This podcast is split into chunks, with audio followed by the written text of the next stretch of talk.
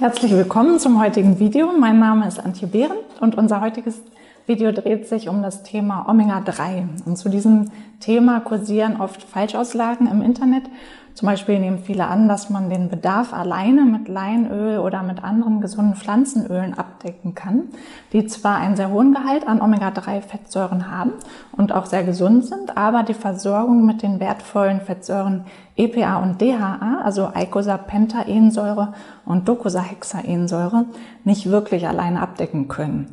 Und diese kommen hauptsächlich in Meeresalgen vor und in Fisch und werden tatsächlich aber auch in sehr kleinen Mengen aus Leinöl, Chiaöl, Walnüssen oder anderen äh, gesunden Ölen gebildet ähm, und Nüssen. Ähm, und wenn man äh, über Blutproben das Verhältnis von Omega-6 zu Omega-3 bestimmen lässt, ist es so, dass fast jeder einen sehr starken Überschuss an Omega-6-Fettsäuren gegenüber Omega-3-Fettsäuren hat. In kleinen Mengen benötigen wir auch Omega-6-Fettsäuren. Im Überschuss rufen sie aber Entzündungen im Körper hervor, erhöhen den Blutdruck und haben verschiedene andere nachteilige Wirkungen auf die Gesundheit.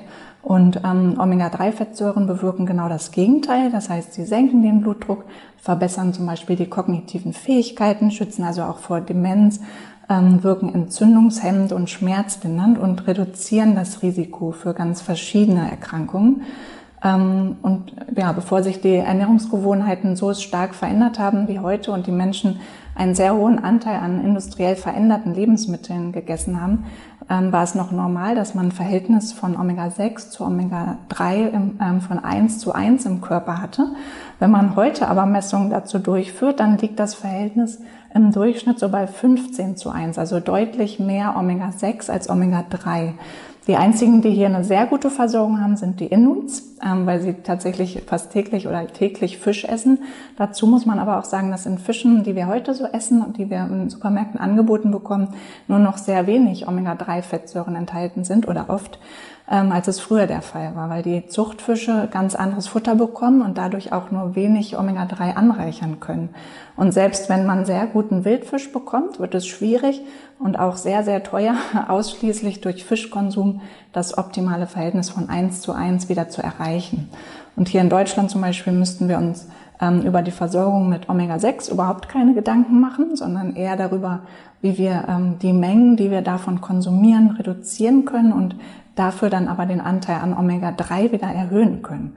Und sehr reich an Omega-6 und deshalb möglichst zu reduzieren sind manche pflanzliche Öle, wie zum Beispiel Sonnenblumenöl, Distelöl und die meisten tierischen Fette außer Fisch. Ähm, bei sehr gut ernährten Tieren ist aber auch der Anteil an Omega-6 dann doch ähm, etwas höher als bei Tieren ähm, aus Massentierhaltung, so dass man dieses Fleisch dann bevorzugen sollte und trotzdem ähm, gelegentlich, trotzdem äh, nur gelegentlich essen sollte, genau.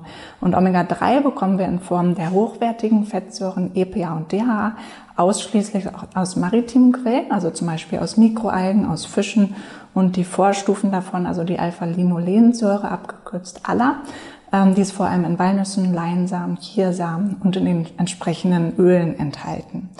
Ähm, in diesem Schaubild aus dem Buch Vegan Klischee AD von Nico Rittenau sieht man sehr schön, wie die Omega-3 und, ähm, und die Omega-6-Fettsäuren im Körper ineinander oder umgewandelt werden. aus den pflanzlichen Omega-6-lastigen Ölen entsteht über Zwischenschritte Arachidonsäure, welche sich größtenteils oder welche in größeren Mengen dann sich negativ auswirkt, weil sie entzündungsfördernd wirkt und Gefäß verengt, also damit dann auch den Blutdruck erhöht. Und Arachidonsäure ist dann auch direkt in verschiedenen tierischen Produkten außer in Fisch enthalten ähm, und hat dann dieselben negativen Effekte. Und demgegenüber stehen die Omega-3-Fettsäuren, die in Omega-3-lastigen Ölen wie zum Beispiel Leinöl, Chiaöl, Walnussöl enthalten sind und aus denen man unter optimalen Bedingungen dann die Eicosapentaensäure und die Docosahexaensäure bilden kann, aber nur zu 10% EPA und nur zu ungefähr 1% DHA, welche dann fürs Gehirn so wichtig sind. Ja, und diese Umwandlung wird auch noch reduziert, je mehr Omega-6 wir aufnehmen und im Körper haben, weil beide Vorgänge dieselben Enzyme zur Umwandlung nutzen.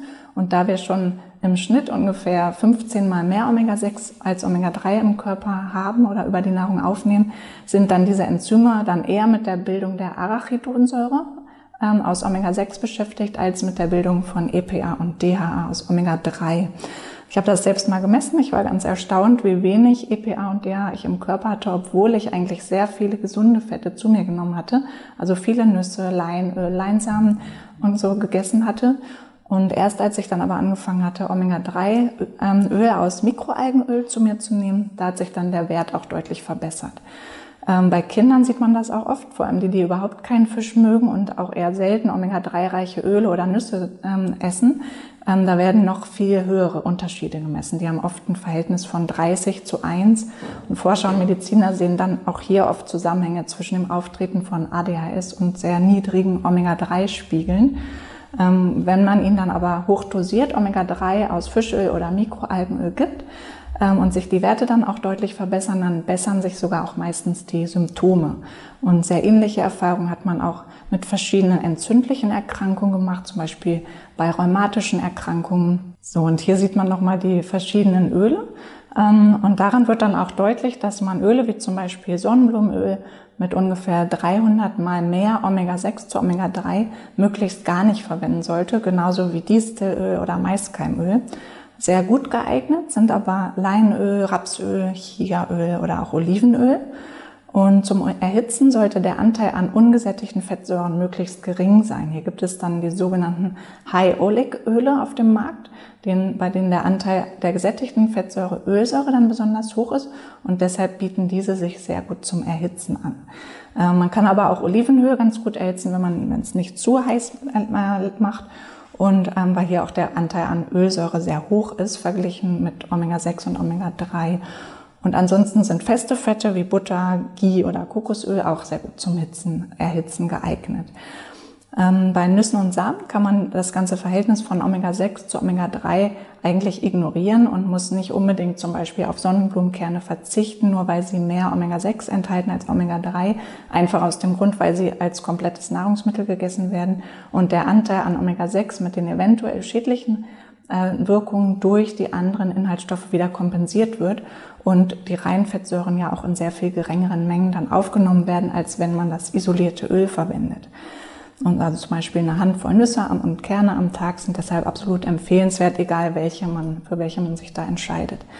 Ja, und für die ausreichende Versorgung mit EPA und DHA empfehlen wir so an den Tagen, an denen man kein Fisch isst, ein bis zwei Teelöffel eines hochwertigen Mikroalgenöls oder Fischöls einzunehmen. Zu geeigneten Produkten beraten wir euch natürlich gerne in der Apotheke, persönlich oder auch am Telefon oder per Mail. Ähm, wer selbst mal das Verhältnis testen lassen möchte, kann dieselbe oder diese Messung dann auch bei uns in der Apotheke durchführen lassen oder einen Selbsttest machen. Den kann man auch bestellen und dann selber einschicken. Ähm, und man kann auch beim Arzt über die normalen Blutwerte kann man auch dazu sagen, dass man ähm, auch das Omega-3 und 6 Verhältnis messen lassen möchte. Zum Schluss möchte ich noch kurz auf die zum Teil negative Berichterstattung zu maritimen Ölen eingehen.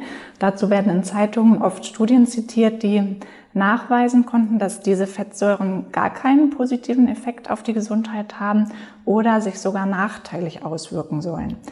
Ähm, wenn man sich aber diese zitierten Studien nochmal genauer anschaut, ähm, wird ähm, immer wieder deutlich, dass diese Studien oft methodische Mängel aufwiesen, also zum Beispiel EPA und DHA unterdosiert verabreicht wurden, über einen zu kurzen Zeitraum gegeben wurden oder die Ernährung insgesamt so schlecht war, dass die positiven Effekte der Omega-3-Fettsäuren den insgesamt ungesunden Ernährungsstil und die ungesunde Lebensweise dann auch nicht mehr kompensieren konnten. Vor kurzem ähm, stand in einem Artikel einer sehr großen bekannten Zeitung, dass Omega drei Fettsäuren sogar äh, Darmentzündungen verstärken sollen. Und in der Studie wurde ähm, auch tatsächlich ähm, das mit Omega-6-Fettsäuren nachgewiesen, was ja auch wenig verwunderlich ist, weil diese ja dafür bekannt sind, dass sie entzündungsfördernd wirken. Aber Omega-3-Fettsäuren hemmen ja Entzündungen, inklusive auch Darmentzündungen. Und dem, in dem Artikel wurden dann aber beide durcheinander gebracht. Und damit wurde dann eigentlich die Bevölkerung unnötig verunsichert, was natürlich schade ist, weil Omega-3-Fettsäuren sogar Darmentzündungen reduzieren können. Und die Datenlage ist hier eindeutig so, dass man ganz bedenkenlos EPA und DHA in den empfohlenen Dosierungen auf täglicher Basis zuführen kann, ohne dass man irgendwelche negativen Effekte erwarten muss, sondern im Gegenteil, man profitiert dann sogar von den positiven Effekten auf die Gesundheit. Ich hoffe, dass das Video dazu beitragen konnte, die wichtigsten Fragen zum Thema Omega-3 zu klären. Solltet ihr doch noch irgendwelche Fragen haben, schreibt sie uns gerne in den Kommentar, dann beantworten wir euch die gerne. Ja, und falls euch das Video gefallen hat, könnt ihr natürlich auch gerne ein Like dalassen oder den Kanal abonnieren. Und dann sehen wir uns nächste Woche wieder.